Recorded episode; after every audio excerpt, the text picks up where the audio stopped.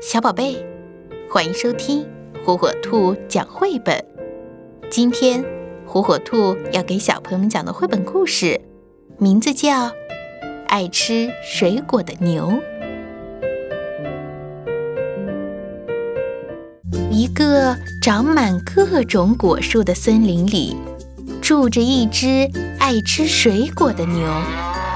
主人每天喂它各种好吃的水果。有西瓜，有木瓜，还有像星星一样的杨桃。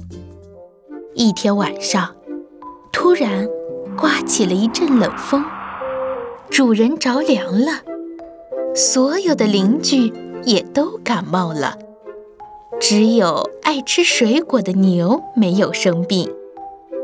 牛对主人说：“请喝杯草莓牛奶吧。”还有香蕉牛奶、苹果牛奶、葡萄牛奶。主人的感冒渐渐好了，邻居们吃了水果也都不生病了，大家都变成爱吃水果的人了。